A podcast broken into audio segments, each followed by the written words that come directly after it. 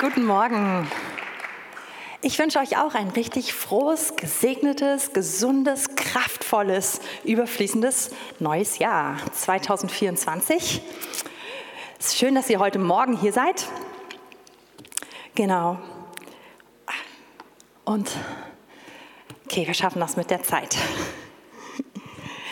Ich hatte folgenden Eindruck, als ich für dieses Jahr gebetet habe und auch Gott gefragt habe, was ist so dran in diesem Jahr. Und ich habe einen sehr klaren Eindruck gehabt und den möchte ich euch weitergeben. Ich habe noch mehr als das, aber diese eine Sache will ich heute teilen. Ich glaube, dass 2024 ein Jahr des Fruchtbringens ist. Und ich glaube, dass 2024, dass der Herr uns ruft darin, dass wir mit unseren Worten, mit unserem Handeln, mit dem Übernatürlichen, mit dem ganz Alltäglichen, dass wir das Evangelium teilen. Und das ist nichts Neues, das, der, der Ruf, der gilt schon ziemlich lange. Aber ich glaube, dass Gott uns in diesem Jahr in eine ganz neue Selbstverständlichkeit hineinführt. Und ich habe das so richtig in meinem Herzen empfangen. Ich erwarte das vom Herrn. Ich erwarte das für dich, dass wenn du mit Jesus lebst, wenn du ihn lieb hast, dass du eine neue Liebe erfährst, wie du das weitergeben kannst. Und das ist nicht irgendwie eine Strategie, sondern das ist was, das ist das Selbstverständlichste in deinem Leben ist. Genauso selbstverständlich, wie du aufstehst und wie du deine Zähne putzt und wie du isst und wie du schlafen gehst, wie du verschiedene Sachen machst. Es ist so selbstverständlich ist. Und ich will dich damit segnen, schon jetzt, dass du richtig Freude daran erlebst und dass wir auch gemeinsam als Gemeinde, dass wir da einfach neues Land erobern. Und ich habe mich in der vergangenen Woche mit ähm, einigen, ein paar Pastoren aus unserer Stadt getroffen. Wir bereiten gemeinsam so immer ein größeres Pastorentreffen ähm, vor, was so dreimal im Jahr stattfindet. Es war total interessant. Wir kamen zusammen und das war das Erste, was alle gesagt haben, was sie gehört haben. Ich war so, ich habe hab vom Herrn gehört und die anderen waren so, ja, wir auch. Und das war so das, was alle gesagt haben. Und, und dann haben wir angefangen auch anzuschauen, was so dieses Jahr alles in unserer Stadt stattfinden wird. Und ich kann uns schon mal so viel sagen, es wird viel um dieses Thema gehen. Und ihr Lieben, lasst uns das mitnehmen. Lasst uns drin sein in dem, was Gott vorbereitet hat. Ja, und jetzt kommen wir zur Predigt. Ich habe es mir ehrlich gesagt ziemlich leicht gemacht heute. Ich habe mich einfach an dem orientiert, was vor uns liegt. Und ich muss euch kurz erzählen, also ich habe gestern, ähm, habe ich so eine Anbetungszeit gehabt, mein Sohn kam dazu und aus irgendeinem Grund, aber es ist nicht Thema heute, hat er eine E-Gitarre bekommen und er hat sich eingestöpselt, die kann man verstärken. Er kann keinen einzigen Akkord spielen und auch keinen Ton bewusst treffen. Und er hat sich also eingestöpselt, Vollgas mitgemacht, viel, viel lauter als ich. Und dann war er so, okay, Mama, jetzt ist Gottesdienst und ich bin dran mit Predigen. Und dann nahm er, also wir haben so ein Mikro, so ein altes, was wir nie benutzen, aber es liegt bei meinem Mann im Zimmer. Er nahm das, wie ganz selbstverständlich, er nahm das Mikro in die Hand. Ich musste mich hinsetzen und fing er so an, so auf und ab zu laufen mit dem Mikro, so wie man das halt macht ne, in einer charismatischen Gemeinde. Und, und dann stellte er sich so, was ich heute predige, ist mir egal. Ich war so, hä, das verstehe ich nicht, hat er noch nie gesagt. Ihr könnt es euch aussuchen. Also, ihr könnt auswählen zwischen, dann zählte er fünf verschiedene Geschichten aus der Bibel aus. Und da ich das ihr war, ne, habe ich dann meinen Wunsch abgegeben. Und dann meinte er, ja, aber das ist die teuerste Predigt. Und dann hat er doch die gebracht, die er bringen wollte. Eine andere. Genau, ich habe es mir jetzt also ein bisschen ähnlich einfach gemacht, nur es gab hier noch nie Preise für Predigten, also bezahlen. Genau, wir, wir, schauen uns, wir schauen uns zusammen das Thema Gebet und das Vaterunser an, weil die Überschrift über der Gebetswoche ist, dein Reich komme, dein Wille geschehe. Und ihr Lieben, wir lernen häufig Gebet oder wir beschäftigen uns häufig mit dem Thema Gebet aus einer Krise heraus, aus einer Not, aus einer bestimmten Situation. Und diese Situation, die lehrt uns dann so richtig mit Inbrunst und mit allem, was wir haben, ins Gebet hineinzugehen. Und daran ist überhaupt nichts falsch. Aber das ist ein reagierendes Gebet. Das ist ein, eine Reaktion auf das, was gerade stattfindet. Und was ich total interessant finde, ist, wenn wir das Leben von Jesus anschauen bei ihm war das total anders. Wenn wir uns daran erinnern, Jesus beginnt gerade so öffentlich zu werden und Jesus lässt sich selbst taufen von Johannes dem Täufer. Und dann kommt der Heilige Geist auf ihn. Und sein Dienst hat noch gar nicht richtig angefangen. Er hat noch nichts getan. Und was tut er? Er geht in die Wüste. Der Heilige Geist zieht ihn in die Wüste und dort ist er zum, zum Fasten und steht nicht explizit Gebet da, aber ich glaube, dass man nicht einfach fastet, ohne zu beten. Das macht keinen Sinn. Also dass er diese Zeit hatte, 40 Tage in der Wüste mit seinem Vater. Und diese Zeit, Gebet war für ihn nicht, oh weia, ich bin in einer komischen Situation, ich weiß nicht, was ich machen soll, ich brauche Hilfe, ich, ich gehe zum Herrn, sondern er ist in die Wüste gegangen, er hat gebetet, bevor alles angefangen hat. Gebet war für ihn der Start. Und Jesus hat, glaube ich, gar nicht einzelne Situationen nur vor den Herrn gebracht. Vielleicht auch das, das wissen wir nicht. Aber ich, was ich weiß oder was wir sehen können, ist, er hat sich in eine andere Realität im Gebet begeben. Er, er ist in einen ganz anderen Lebensstil hineingegangen. Also Gebet war für ihn nicht die Reaktion auf etwas, sondern es war der Start. Und Gebet war das Gehen in eine andere Ebene, in eine andere Form von Leben. Und das fanden all die Leute, die mit ihm zu tun hatten, so faszinierend, dass sie gesagt haben, Jesus, lehr uns beten. Wir lesen das in Lukas 11, Vers 1. Oh, vielleicht hat Christina das schneller da, als ich es aufgeschlagen habe. Und es begab sich, dass er an einem Ort im Gebet war. Und als er aufhörte, sprach er, sprach einer seiner Jünger zu ihm: Herr, lehre uns beten, wie auch Johannes seine Jünger lehrte. Also Jesus kommt aus einer Zeit des Gebets zurück. Er hatte sich gerade abgesondert. Und er kommt zurück zu seinen Jüngern. Und die Jünger merken, was da passiert, davon müssen wir mehr verstehen. Das ist, hier ist was Besonderes. Und das ist übrigens die einzige Sache, die wir lesen, die sie ihn fragen, die sie lernen wollen von ihm. Und dann fängt Jesus an und lehrt sie. Und dann kommen die ganz, ganz, ganz bekannten Worte. Das Vaterunser. Das ist, was er sie lehrt. Und ich lese meistens aus der Schlachter, aber in meinem Kopf ist es in der Luther, wahrscheinlich in eurem auch. Wollen wir es mal zusammen sagen, einfach so, wie wir es kennen. Also wenn du es kannst, bist du jetzt eingeladen. Vater unser im Himmel, geheiligt werde dein Name, dein Reich komme, dein Wille geschehe, wie im Himmel, so auf Erden. Unser tägliches Brot gib uns heute und vergib uns unsere Schuld, wie auch wir vergeben unseren Schuldigern. Und führe uns nicht in Versuchung, sondern erlöse uns von dem Bösen. Denn dein ist das Reich und die Kraft und die Herrlichkeit in Ewigkeit. Amen. Genau. Das hat Jesus seinen Jüngern geantwortet. Und jetzt habe ich dieses Problem. Dieses Vaterunser, das ist so geladen. Da steckt so viel drin. Es sind in meiner Bibel 19, 11, fünf Verse, vielleicht sogar nur viereinhalb. Und, und es ist wie, ich stelle es mir vor, wie so ein mini kleiner Schwamm. Und wenn man den ausdrückt und einen Eimer drunter stellt, kommen einfach 20 Liter Wasser raus. Und wenn man ihn dann nochmal ausdrückt, kommen einfach nochmal 20 raus. Und so geht es immer weiter. Von daher ist es, ich kann gar nicht genug rausholen heute. Aber ich möchte so ein paar, ich möchte es eigentlich so ein bisschen fokussieren auf einige wenige Wahrheiten. Und ganz besonders möchte ich es heute fokussieren auf den ersten Teil, die erste Hälfte des Gebets. Und dazu gehen wir jetzt in Matthäus 6, also wir waren zwar eben im Lukas, aber wir gehen jetzt in die Parallelstelle, Matthäus 6. Und wir lesen ab Vers 6. Wir lesen noch so ein bisschen, was davor kam. Hier steht, du aber, wenn du betest, geh in dein Kämmerlein und schließe deine Türe zu und bete zu deinem Vater, der im Verborgenen ist. Und dein Vater, der ins Verborgene sieht, wird es dir öffentlich vergelten. Und wenn ihr betet, so sollt ihr nicht plappern wie die Heiden, denn sie meinen, sie werden erhört um ihrer vielen Worte willen. Darum sollt ihr ihnen nicht gleichen, denn euer Vater weiß, was ihr benötigt, ehe ihr ihn bittet. Deshalb sollt ihr auf diese Weise beten. Ich nehme noch den ersten Satz vom Gebet mit dazu. Unser Vater, der du bist im Himmel.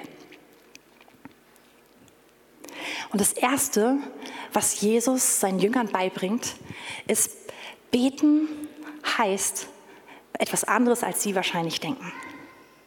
Und wenn wir verstehen wollen, was, was, was meint Jesus, wie lehrt er seine Jünger zu beten, dann müssen wir verstehen, wie er die Dinge sieht. Wir müssen lernen, was meint er damit, was hat er gemacht.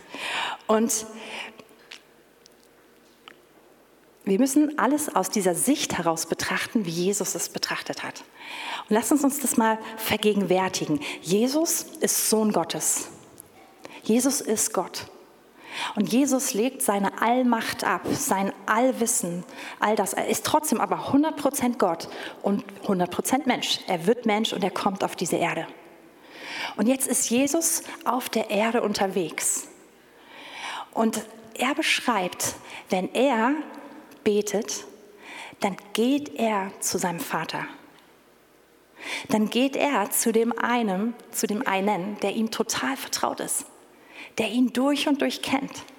Er geht zu der Person hin, so, die so ist wie er, die ihn kennt und wo er merkt, hier fühle ich mich sicher, hier fühle ich mich erkannt und geborgen. Und ich finde diesen Gedanken so so, so wichtig. Jesus betrachtet Gebet nicht als eine religiöse Übung, sondern Jesus betrachtet Gebet als ein Zusammensein und Zusammenwirken mit dem Vater in einer total innigen, vertrauten, intimen Beziehung. Und dieses Denken ist total revolutionär in der Zeit, in der Jesus gelebt hat. Die meisten Zeitgenossen ähm, hätten Gott niemals als Vater angesprochen. Und Jesus, total krass, wenn er redet, redet er fast immer über seinen Vater und nennt sich selbst den Sohn. Er redet sehr selten von Gott, sondern er redet ständig von dem Vater. Und manchmal dann in dieser ganz, ganz persönlichen Form, aber in dieser Papa-Form, in dieser ganz vertrauten. Und ihr Lieben, das ist ein Affront für die Leute seiner Zeit. Die meisten Juden haben sich nicht mal getraut, den Namen Gottes überhaupt auszusprechen, weil er so heilig ist. Und jetzt kommt Jesus und redet einfach von diesem Vater. Und nicht, er redet nicht nur davon, sondern er begegnet ihm. Er sagt, wenn ich bete, dann bin ich mit ihm zusammen. Und ich habe mir darüber Gedanken gemacht. Ich glaube, vielleicht kennst du das auch. Wenn du eine längere Zeit an einem anderen Ort bist, wenn du irgendwo bist, wo du dich überhaupt nicht, wo du dich ein bisschen fremd fühlst oder neu fühlst und auf einmal begegnet dir was so richtig Vertrautes. Ich glaube, so, das ist das, wie Jesus zu seinem Vater gekommen ist. Ähm, ein Beispiel. Äh, als ich geheiratet habe, sind mein Mann und ich, wir sind in die Flitterwochen gefahren in die Toskana. Wunderschön. Wir hatten eine wunderschöne Unterkunft, eine wunderschöne Zeit und ich habe es total genossen. Und dann hatten wir diesen einen Tag relativ am Ende unserer Reise, wo wir nach Florenz reingefahren sind. Und das ist schon ein kleines bisschen herausfordernd für so einen Berliner wie mich. Alleine der Verkehr, gefühlte siebenspurige Straßen mit, mit, mit, mit 20 Mopeds in einer Reihe, die alle nebeneinander fahren. Und oh, es war herausfordernd. Ähm, und irgendwie da einfach hinzukommen und, und dann dann habe ich noch eine kleine, hatten wir so eine kleine Meinungsverschiedenheit, mein Mann und ich in der Stadt. Und ja, und dann, ach so, das war die Zeit, wir hatten natürlich noch kein Handy, schon lange her, das in diesem prähistorischen Leben vor den Handys, ja. Und was hatten wir? Eine Telefonkarte. Und mein Mann nahm also diese Telefonkarte. Wir mussten dringend noch Freunde erreichen, weil der Plan war auf dem Rückweg, die noch zu treffen, irgendwo in Norditalien. Und wir wussten nicht ganz genau, wo die sind, also mussten wir sie erreichen. Und so riefen wir also kurz an, haben uns abgesprochen, hatten alles notiert und unser Plan war klar. Und ich mich versah, auf der Telefonkarte war noch ein ganz bisschen Restbetrag übrig. Und weil wir die ja sonst nicht weiter brauchen, wählte er einfach die Nummer von meinen Eltern und dann klingelt es und er hielt mir auf einmal den Hörer hin. Und auf einmal hörte ich die Stimme von meinem Papa. Hallo? Und ich war so, und wumm, fing ich an zu weinen, so aus dem Nichts heraus. Also so, ich war, ich war gar nicht tief traurig, aber ich war, war schon so lange, hatte ihn schon so lange nicht mehr gesehen und, und auf einmal war so, oh Papa.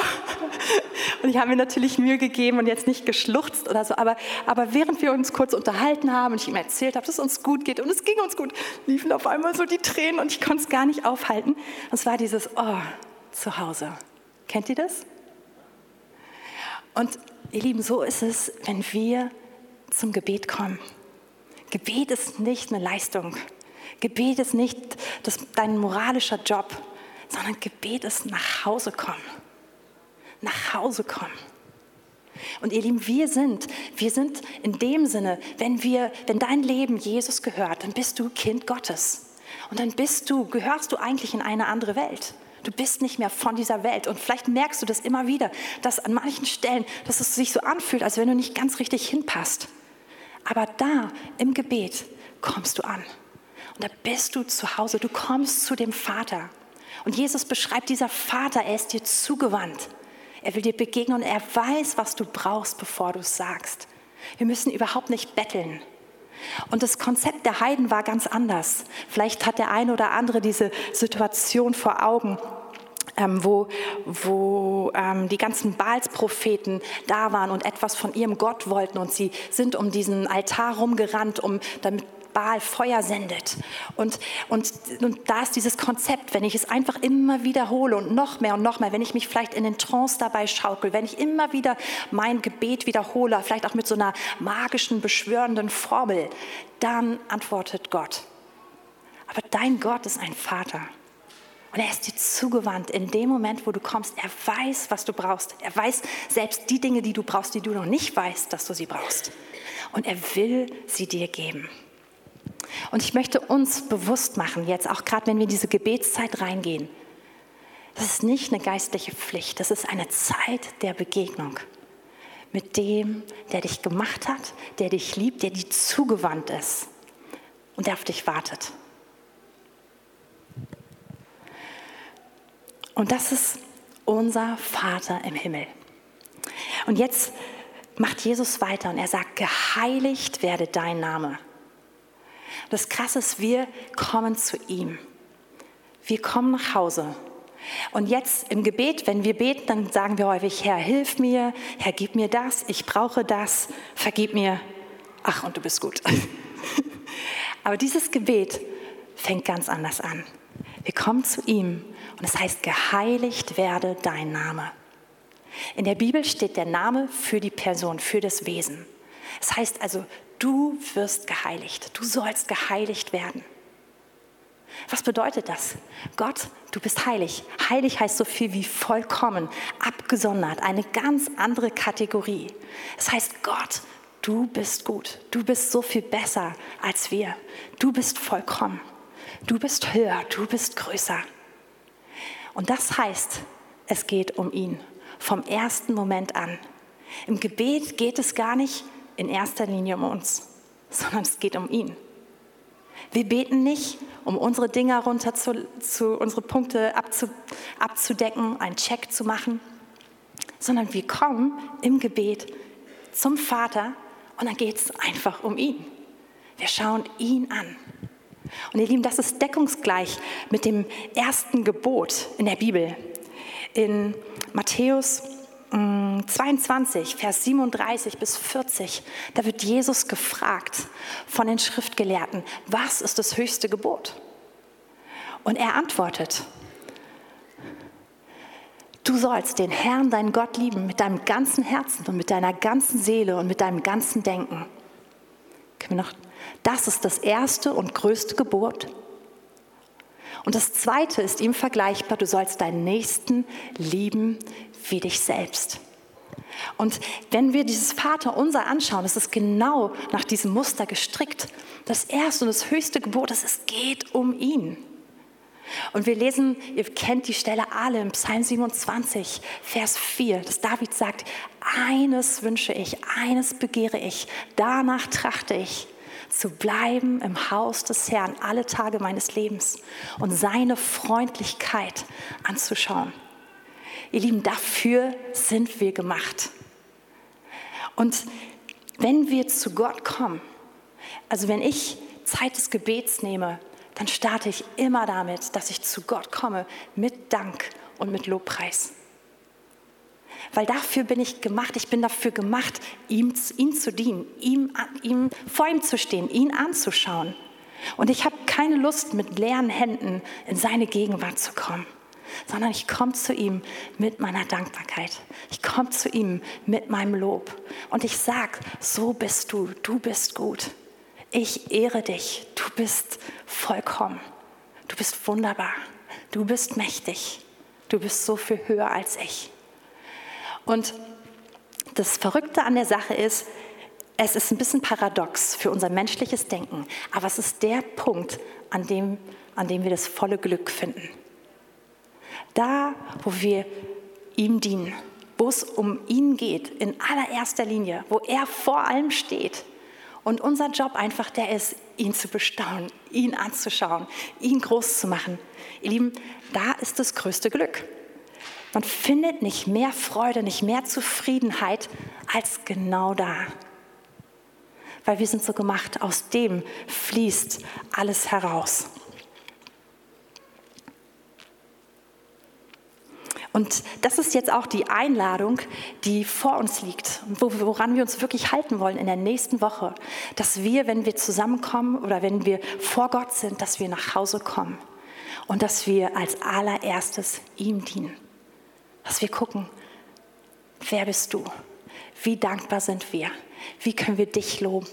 Was gefällt dir heute? Und es ist, ist eine Freude, das zu tun. Und jetzt gehen wir weiter im Vater unser.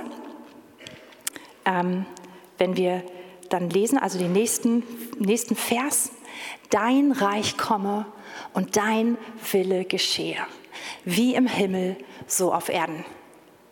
Ich habe eben gesagt, es geht im Gebet um, als allererstes um ihn. Und jetzt könnte man denken, ja, und jetzt als zweites um uns. Aber es geht immer noch um ihn. Nächster Vers, nächstes Thema. Und es bleibt bei ihm dein Reich komme, dein Wille geschehe. Ähm, Christina, kannst du ganz kurz das ähm, ganze Vaterunser einmal an die Wand werfen? Äh, das war erst das halbe. Vielleicht kriegen wir noch das Ganze. Okay. Uh, okay, wir haben es jetzt in zwei Teilen. Ähm, Kannst du noch mal den ersten Teil nehmen? Sehr gut. Also Vater unser im Himmel, geheiligt werde dein Name, dein Reich komme, dein Wille geschehe, wie im Himmel, so auch auf Erden. Ihr merkt, das ist die erste Hälfte. Und die ganze erste Hälfte, es geht immer um ihn. Also Vater unser, da kommen wir ganz kurz vor, da ist die Beziehung da. Aber dann es geht, geheiligt werde dein Name, dein Reich komme, dein Wille geschehe. Also wenn wir kommen und wir machen ihn groß, wir kommen zu ihm, wir schauen ihn an, wir loben ihn, wir danken ihm und dann fragen wir ihn, was willst du? Dein Reich komme. Deine Herrschaft soll kommen. Ich habe an, an Heiligabend darüber gepredigt, dass die gute, frohe Botschaft die ist, dass Jesus gekommen ist. Ein Retter, der gesalbte Christus als der König und der Herr, der Herrscher. Und die gute Nachricht ist, dass wir tatsächlich einen Herrn haben, der herrscht, der mit einem ganzen Reich kommt. Und es ist wieder so was, was Paradoxes für unser Denken. Aber zu verstehen, sagen, Gott, ich will deine Herrschaft in meinem Leben. Ich will, dass du regierst. Ich lade dich ein, und ich frage danach, was möchtest du? Was ist auf deinem Herzen? Da drin finden wir alles. Da drin, das ist die frohe Botschaft. Das macht ein Leben glücklich, wenn wir uns da hinein begeben.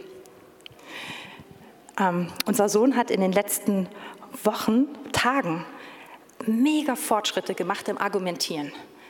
Ich wache so auf einen Tag und auf einmal, boom, habe ich das Gefühl, ich unterhalte mich hier mit so einem Teenager, der gerade sein, der seinen Willen haben möchte. Und so ging das eines Morgens los. Ich war noch nicht richtig wach. Er saß im Bett, er wollte irgendwas. Ich habe in diesem Moment weiß ich nicht mal mehr, was es war. Und ich habe Nein gesagt. Und schaute mich an. Mama, du bist hier nicht der Boss. Und normalerweise, das kenne ich schon, kommt dann dieses Ich bin hier der, also normalerweise heißt das Wort Bestimmer, ne, bei Vier- und Fünfjährigen, ich bin der Bestimmer. Und ich habe also darauf gewartet, dass er sagt, ich bin der Bestimmer. Und dann sagt er, Mama, du bist hier nicht der Boss, Jesus ist der Boss. Ich war so, Amen. Und dann habe ich ihm erzählt, was der Boss Jesus sagt, nämlich, dass Kinder ihren Eltern gehorsam sein sollen. genau, aber ich wette, er hat nächstes Mal auch darauf eine Antwort. Aber ihr Lieben, er hat einen Punkt richtig gut verstanden. Es tut uns gut, wenn Jesus regiert. Wenn wir unser Leben, auch im Gebet, wenn wir nicht mit unseren Anliegen kommen, sondern wenn wir fragen, Herr, was sind deine Anliegen? Wie sieht es aus, wenn du in mir regierst? Wie sieht es in meinem Herzen aus, wenn du regierst? Wie sieht es in meinem Leben aus, wenn du regierst? Wie sieht es aus, wenn du regieren möchtest darüber hinaus? Wenn du regierst in dieser Stadt, wenn du kommst, wenn dein Reich kommt. Und ihr Lieben, das Reich Gottes ist angebrochen, damit, dass Jesus gekommen ist. Ist es vollendet? Ist es, ist es bis ins Letzte da? Nein. Aber wir dürfen beten, dass es immer und immer mehr sichtbar wird. In uns und um uns herum. Und das ist wunderbar, sich diesem Willen Gottes zu unterstellen und zu erleben, wie er in uns regiert. Und das Verrückte ist, das macht alles total simpel. Es bringt alles auf so einen ganz, ganz kleinen Nenner.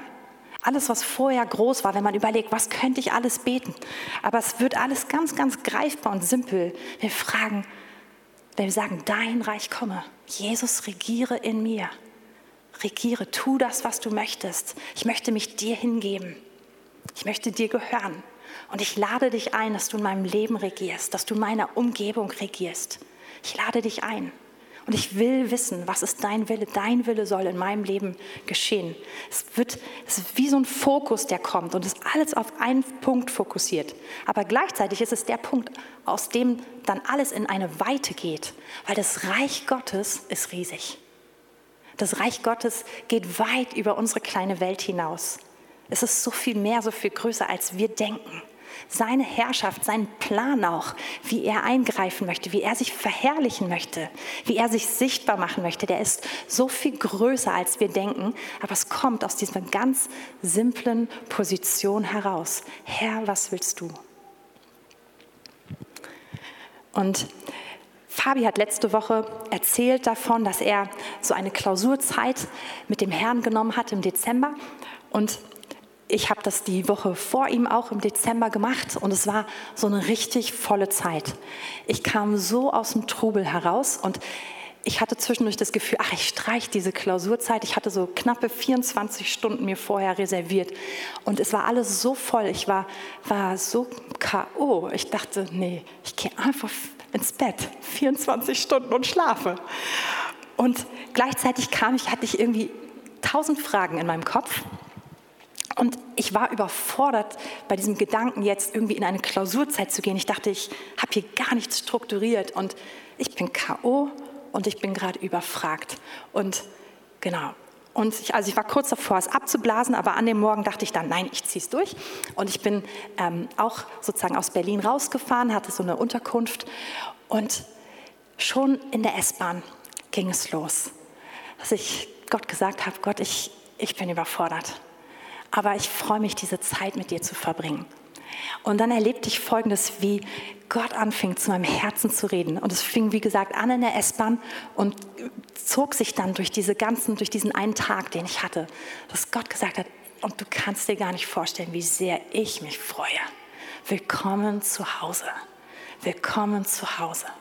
Und ich habe das richtig so gemerkt vom ersten Moment an, wie ich eingetreten bin in mein Zuhause, in diese Beziehung mit meinem Vater. Und ich habe meine Sachen dann kurz in meiner Unterkunft abgelegt und bin dann rausgegangen, am See entlang spazieren und habe angefangen, mit diesem Vater zu reden. Und es war so sofort dieses, Du bist da, du bist angekommen. Und ich habe genau das erlebt, was Jesus gelehrt hat. Wenn wir beten, dann machen wir nicht irgendwas, sondern wir kommen zu ihm. Und dann fing ich also an und habe an diesem See einfach angefangen, ihn zu loben und ihm zu danken und ihm meine, meine Ehre zu bringen. Einfach das, was ich ihm geben kann, mein Herz. Und ja, habe das so angefangen. Das war wunderschön.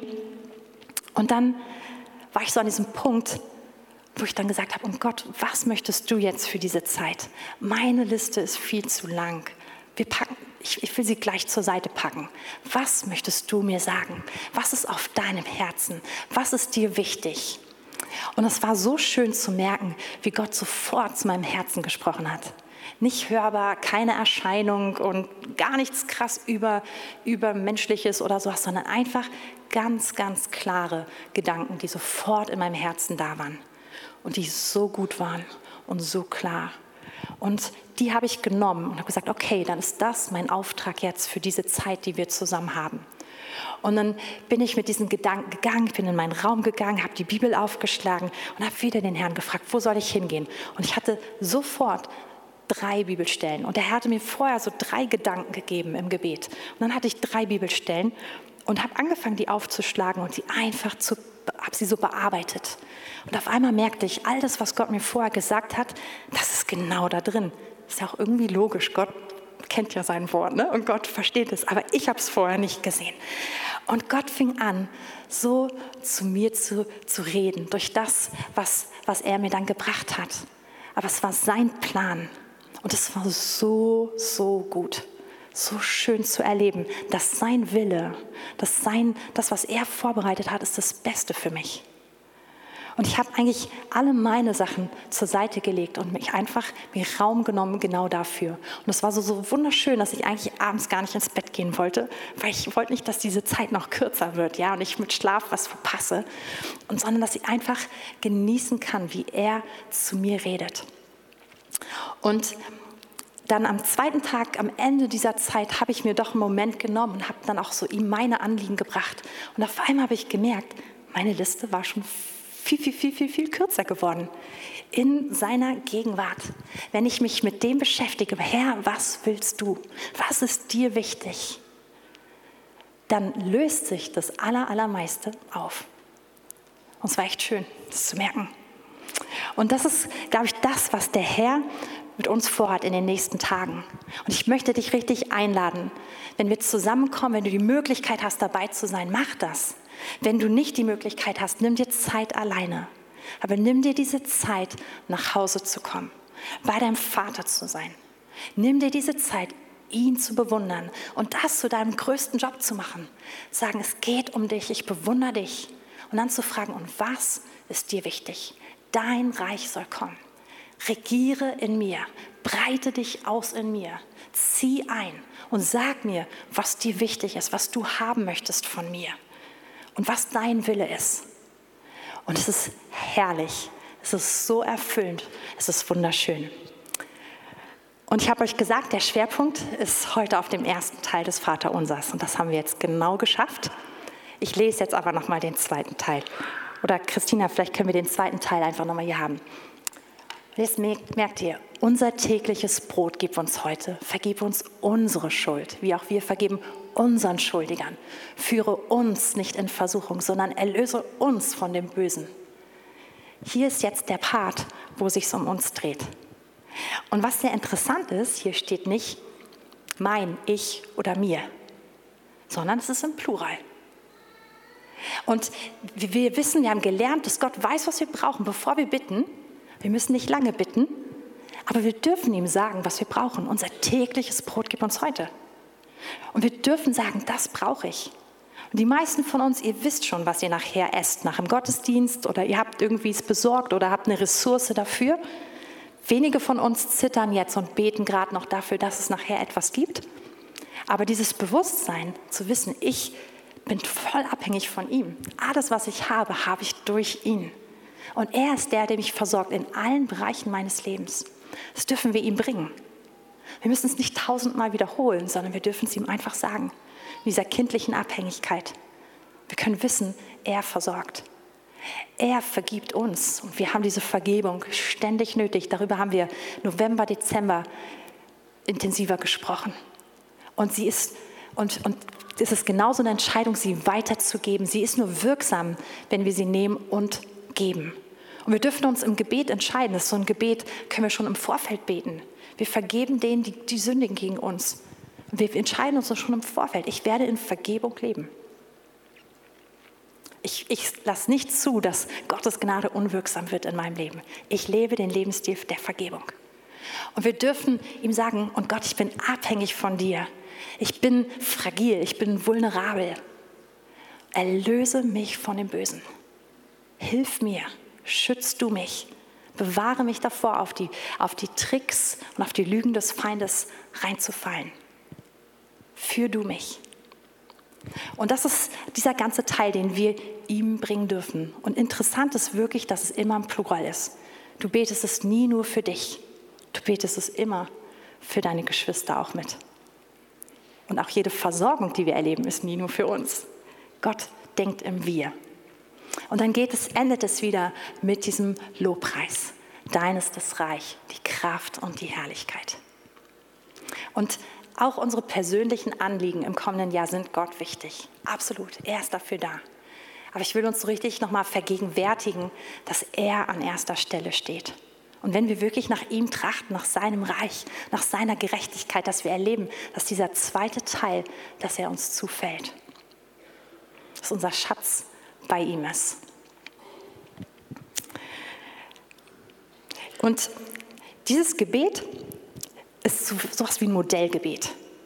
Wir können es füllen mit unseren eigenen. Es ist wie so ein Muster und wir können es füllen. Wir müssen es, es ist, glaube ich, nicht nur dafür gedacht, dass wir es einfach einmal so runterbeten, sondern wir dürfen es füllen mit dem, was uns bewegt. Wir dürfen es füllen mit unserem Dank, mit unserem Lob, mit unserer Hingabe, indem wir sagen, dein Wille geschehe in mir, ich gehöre dir. Wir dürfen es füllen mit unserem persönlichen Brot, mit der Vergebung, die wir brauchen und mit den Personen, denen wir vergeben müssen und mit all dem.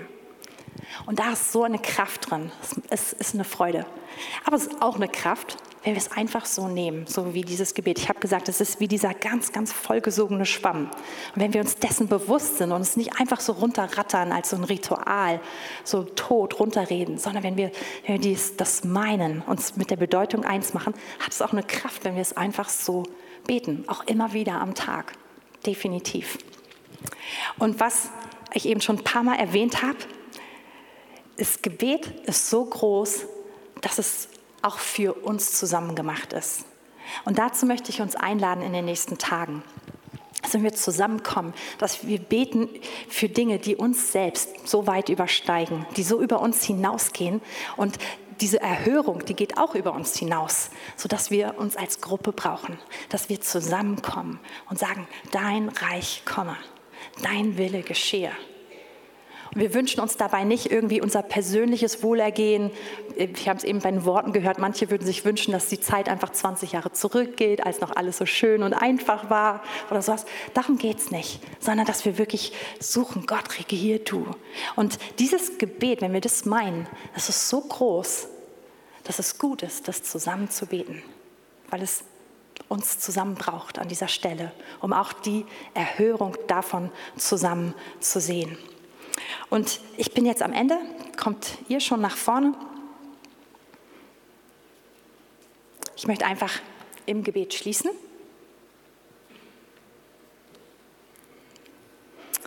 Herr, wir danken dir dafür, dass du hier bist. Vater, wir danken dir, dass wir in deiner Gegenwart zusammengekommen sind. Vater, wir danken dir, dass du uns einlädst, nach Hause zu kommen. Jeden Einzelnen hier. Und ich danke dir, dass du schon längst da bist, dass du total zugewandt bist. Und ich bete, dass wir jetzt in diesen kommenden Tagen und Wochen uns ganz neu deiner Gegenwart bewusst werden. Dass wir es genießen, dass wir diesen Raum reservieren, dir im Verborgenen zu begegnen. Da, wo Zeit ist für dich, wo wir still werden vor dir, sei es alleine oder zusammen. Ich bete, dass du jeden einzelnen von uns, dass du uns dahin zurückrufst, so wie wir es auch in den Worten heute gehört haben, dass du Mauern einreißen möchtest mit uns, wo wir uns von dir zurückgezogen haben. Heiliger Geist, wir beten, dass du uns zurückziehst ans Herz des Vaters. Und ich möchte jeden von meinen Geschwistern segnen, dass wir es in den kommenden Tagen ganz besonders und neu erleben. Und ich bete, Heiliger Geist, dass du es in diesem Moment jetzt schon tust.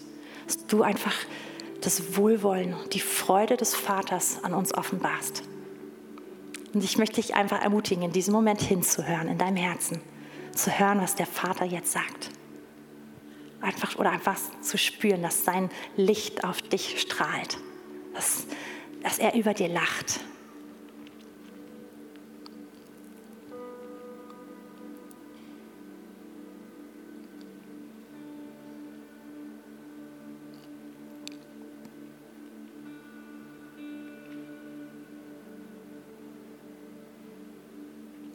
Und Herr, wir wollen auch lernen in diesen nächsten Tagen,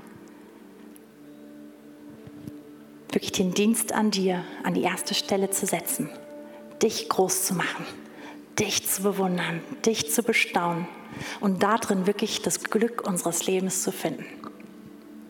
Du bist würdig, du bist gut. Ein Wort von dir in unsere Herzen verändert alles. Eine Berührung von dir ist so viel kostbarer als tausend schöne Tage.